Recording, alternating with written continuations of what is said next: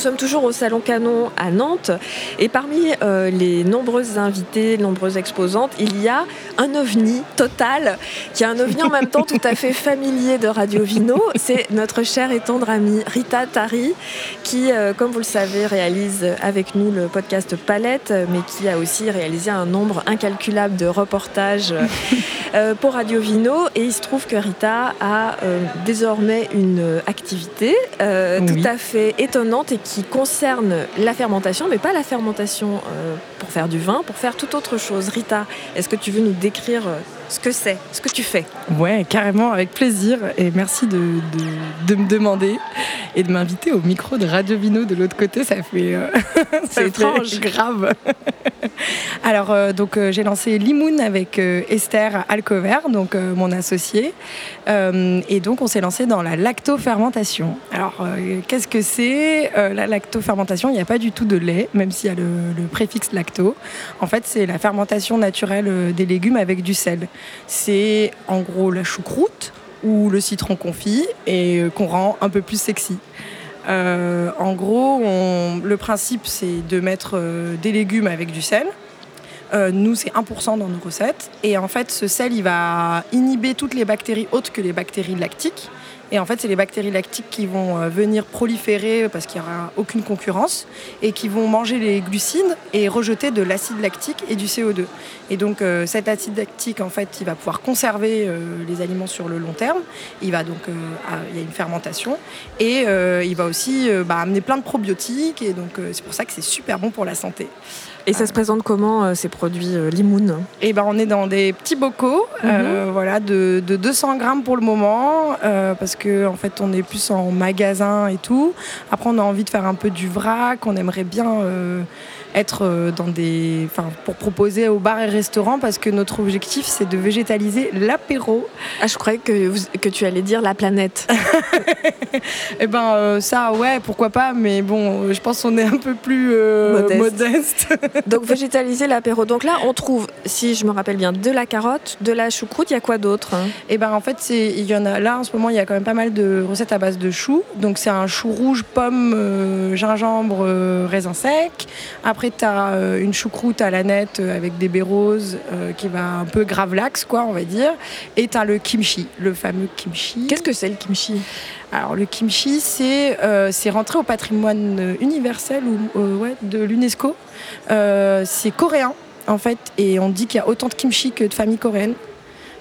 Parce que en fait, en termes de recettes? Ouais, d'accord. Ouais, voilà. En fait, c'est chacun fait son kimchi, donc c'est une base de chou chinois euh, que tu mets avec euh, de l'ail, du gingembre, un peu les légumes que tu as sous la main. Donc souvent tu as euh, du radis daikon, enfin d'autres trucs un peu traditionnellement. Nous on a pris plutôt des, ingrédients du coin. Enfin, on est en région parisienne, mais ça marche aussi à Nantes. c'est avec du chou pointu et on fait du navet, de la pomme, parce que c'est cool la pomme de ramener ça. Et après, on met beaucoup d'ail, beaucoup de gingembre et euh, normalement, tu as un piment coréen, mais on ne le trouve pas en bio. Et donc, comme on est labellisé bio, on a euh, fait des recherches pour euh, atteindre le goût du piment coréen. Mmh. Et donc, c'est un assemblage de cayenne et de paprika. Et quand tu dis qu'il euh, y a autant de types de recettes de kimchi qu'il y a de familles, c'est-à-dire que traditionnellement, les familles coréennes le font à la maison, comme nous, on fait nos mayonnaises. Ou et ils l'achètent et tout. Ah, tout, tout, tout, En fait, c'est quand tu vas en Corée, euh, quand tu arrives euh, dans un restaurant, avant même de commencer à manger, tu as des petites assiettes devant toi avec du kimchi à picorer. Euh, après, on peut te le foutre dans ton plat. Euh, tu as plein de, de soupes à base de kimchi. Enfin, c'est, D'accord, c'est pas juste un condiment comme euh, une moutarde, par exemple. Ça se mange tel quel, comme des pickles, en ouais, fait. Carrément, d'accord, carrément. Et donc, toi et ton associé, est-ce que tu peux juste nous parler un petit peu Parce qu'elle n'est pas là, mais il faut quand même lui rendre. Ouais, Esther, carrément.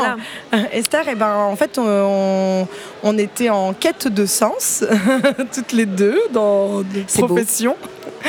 Euh, et, on s'est grave retrouvés autour de, ben, du vin nat, euh, de la bière, euh, du pain. Et, puis un jour, elle m'a parlé de la lactofermentation, donc c'est elle qui m'a fait découvrir ça.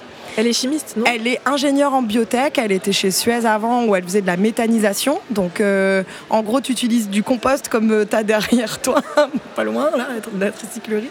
Et en fait, euh, tu, tu, il y a des émanations de méthane, tu transformes, enfin, tu, tu traites ça, les déchets, quoi, tous les déchets, tout type de déchets. Et en fait, tu vas l'utiliser pour soit le transformer en biogaz, soit en électricité ou en énergie, quoi. Donc elle, elle était, elle bossait dans un pôle recherche mais elle se faisait autant chier que moi je me faisais chier dans mon taf de juriste quoi. Et donc là vous vous êtes dit c'est le grand réveil, nous allons changer de vie, nous allons faire des lactofermentations qui s'appelleront limoun. ça n'a pas été en une phrase et en aussi peu de temps, mais ouais c'est ça. Donc ça fait quoi Un an maintenant que vous travaillez sur ce projet? Euh, Qu'on travaille dessus ouais et la boîte elle existe depuis octobre et là, ça fait euh, un mois et demi qu'on est euh, plus ou moins sur Nantes. Euh, enfin, là, ça fait deux semaines qu'on est toutes les deux complètement sur Nantes. C'est ça. Vous êtes des nouvelles Nantaises. Ouais, on est des néo-nantaises. Et, pourquoi Donc, toi, quand même, Rita, je te connais un petit peu. Je sais que tu adores, tu adorais le, vin nature. Que s'est-il passé? Pourquoi ne pas avoir choisi avec ta collègue Esther de faire du vin plutôt que de faire des lactofermentations? Pourquoi ça il y a eu un changement de direction? Bah, Moi, ça faisait longtemps que le milieu du vin, je le connaissais. Donc, des questions de savoir si j'allais me réorienter ou me reconvertir dans un des métiers du vin, bah, je me les étais déjà posées et j'avais aucune réponse positive en moi. Euh, pour avoir euh, bien exploré déjà le sujet. Et à part le côté vigneronne, et le travail de vigneronne, moi, euh, je trouve que c'est un travail incroyable.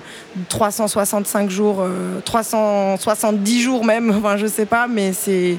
Moi, je me sentais pas la capacité de, de faire ça. Et puis, moi, j'aime transformer les aliments et pas forcément les cultiver. C'est-à-dire que j'ai pas envie de cultiver mon chou ou, ou ma carotte. J'ai envie de trouver un maraîcher qui fait ça bien et de le transformer. Et éventuellement, j'aurais bien aimé peut-être un peu. Euh, tu fais de la vinif de légumes un peu. Ouais, exactement. Et ben c'est ça. Vinificatrice de carottes. Transformatrice, ouais, c'est ça. Ouais. Et j'aurais bien aimé. Ouais. Enfin, j'ai un peu fait. Ben, je pense que c'est le vin nat qui m'a intéressé à ce type de fermentation naturelle. Euh, et je pense que ouais, fin d'avoir vu un peu tout ça, euh, ça m'a plu, moi, de, de, de, voir comment ça fonctionne le vin et tout. Et ça m'aurait bien amusé, ça m'amuserait grave que quelqu'un me dise viens, on fait une cuvée ensemble. Mais euh, aujourd'hui. Cuvée limoun. Ah ouais, de ouf. Pour aller avec une une fermentation spécifique, une recette, ça serait trop bien. et donc là, tu te retrouves dans un salon justement de vigneronne, tu es la seule qui ne vend pas de vin. Euh, ça te fait quoi en fait d'être euh, là parmi toutes ces femmes euh, qui font du, vin? Je suis, trop heureuse, je suis trop heureuse, ouais. Et puis, je, je, pense honorer. Après, pour moi, ça fait sens en fait. Je veux dire, il y aurait un stand de pain, ça serait parfait et un petit stand de fromage et on serait au top. Quoi. Nous aussi, on serait, on serait très contents. Après, euh, ouais, c'est Elodie qui, quand elle a su que je venais à Nantes, elle nous a dit bah, ça serait cool que tu viennes à Canon et euh, Elodie Louchez. Et donc moi, ça m'a, ça m'a vraiment bah, tout de suite plu. Et puis en plus, euh, moi, je suis, enfin, je me sens en famille en fait ici. Oui. Ouais. Alors, je voulais juste euh, rappeler que quand même sur Adovino, il y a une série de podcasts sur l'histoire de Limoun qui s'appelle donc Limoun. Ouais, et qu'on, sur lequel on procrastine énormément avec Esther. mais on a déjà rédigé beaucoup de choses. Thierry, si tu nous entends. il faut juste qu'on l'enregistre.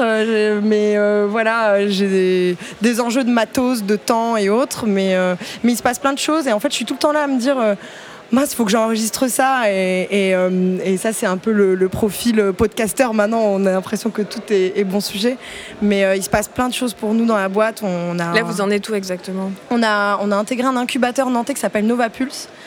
qui est un, plutôt un accélérateur en fait et qui t'aide à bien comprendre les écosystèmes financiers et qui vont nous aider à, on va dire, euh, rencontrer des investisseurs, comprendre ce que c'est. Tu vas rentrer en mode start-up en fait. Ah, je suis déjà une start-up en fait. Ah, quelle horreur Startup Nation Je quitte ce micro. Mais donc voilà, et en plus, euh, on nous fait super bon accueil à Nantes, les gens sont trop sympas. Donc cet incubateur, il nous aide quand même vachement au niveau réseau, mais pas que. Euh, bah là, Elodie, elle m'a connecté, donc on cherche des cuisines, donc on, tout le monde pense à plein de synergies. Et puis, puis c'est une cool ville, Nantes, je suis vraiment contente. Est-ce que tu as l'impression que c'est plus facile de monter ta boîte ici qu'à Paris? Euh, pas forcément, parce qu'à Paris, on avait le réseau, on avait les connaissances et tout, mais je pense qu'il y a plus d'espace, il y a plus la place de, de, créer. Alors qu'à Paris, ben, il y a beaucoup de choses qui existent déjà.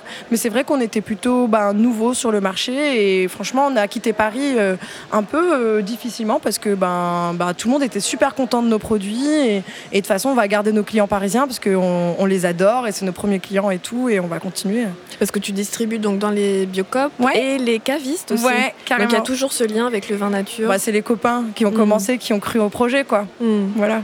Bah Rita, c'est un immense plaisir de t'écouter à ce micro une fois de plus et on, on écoutera la suite euh, de l'histoire de Limoun et j'espère un épisode de Palette euh, peut-être en septembre. euh, Ouais. En tout cas, euh, Ouais, faut que faut qu'on contacte et faut qu'on se cale, mais grave. On va faire ça. C'était déjà trop Peut-être bien. pas au micro là, là maintenant tout de suite, mais on fera ça. Mais en- bah merci beaucoup. Bah, Euh, je t'en prie. Et euh, bah bonne journée, Bon bonne salon. déguste. bisous, bisous. Bisous.